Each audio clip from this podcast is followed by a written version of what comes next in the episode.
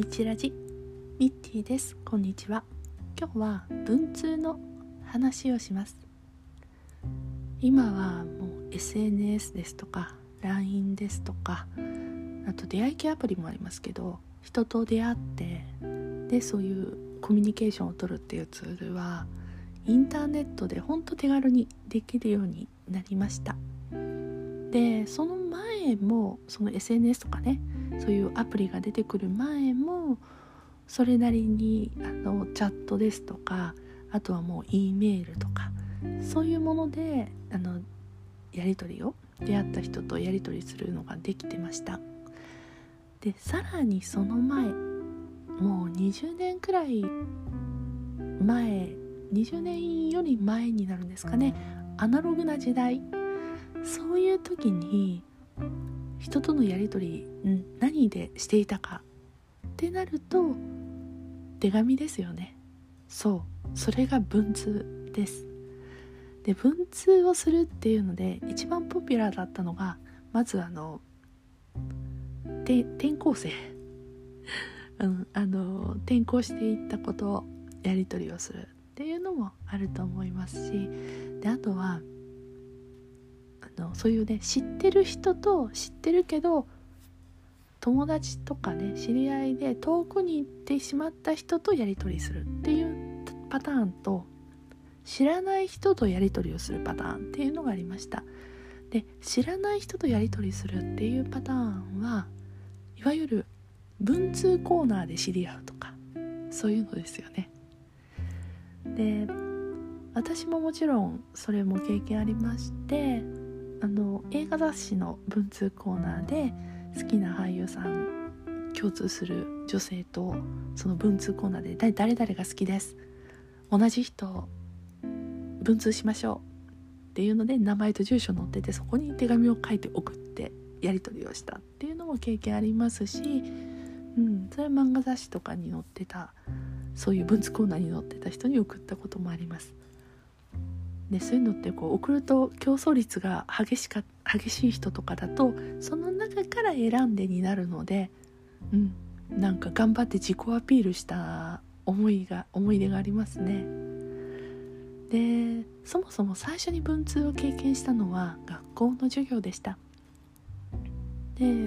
学どうも小全国の小学校でそういう文通をするプログラムがあるらしくっててでその一環で小学校5年生の時に北海道の同じ同学年の女の子と手紙のやり取りをしばらく1年1年2年ぐらいしてましたかね。うん、あの冬はスキーで学校に行くとか書いてあって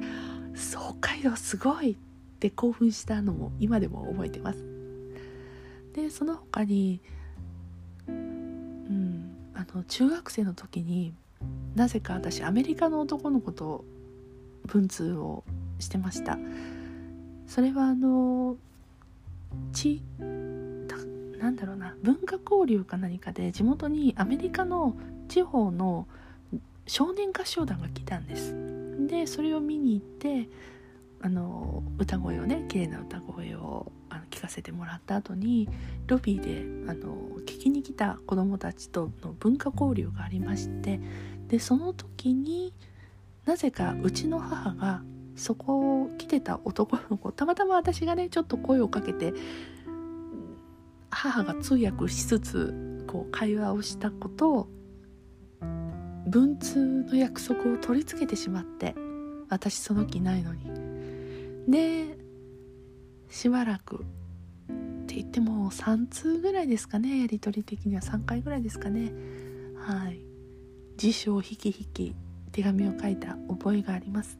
もう本当相手の人にもすいませんって感じだったんですけど。うん。でその後ですね、えー、高校生の時には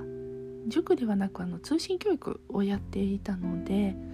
でそれに乗ってその解放に載ってた文通コーナーで手紙を出したら返事をもらえてっていうのでやり取りをした覚えがあります。その時はあの私女子校の女子寮に入っていたので男の子から手紙が来たっていうので速攻あの、まあ、厳しいとこだったんで社会の先生から親に連絡が行ってしまいましてで叱られましてそこから相手にお姉さんの名前を使って手紙をもらうっていうのしてしばらくやり取りしてました。山梨の年下の少年でしたけどもうんたわいもないやり取りでなんか漫画の話とかテレビのテレビの話アニメの話かな。うんほんとたわいもない学校の話とかそういうので1年ぐらいやって終了でしたかね。なぜか筆武将なのにそういうのが好きでした。でそこから19歳の時からネットを始めて、うん、それからねまたいろんな人とメールのやり取りをしたりとかコミュニケーションとって、うん、すごく私の世界は広がったな本当良かったなと思ってます。そういうのも最初にね若干嫌々ながらも文通っていう下地があったからこそ、うん、インターネットのそういう時代に人とのコミュニケーションにもスルッと入れたのかな。ちょっとそれはありがたかったかな。と思います。ということでちょっと長くなりましたが以上。また次回。さよなら。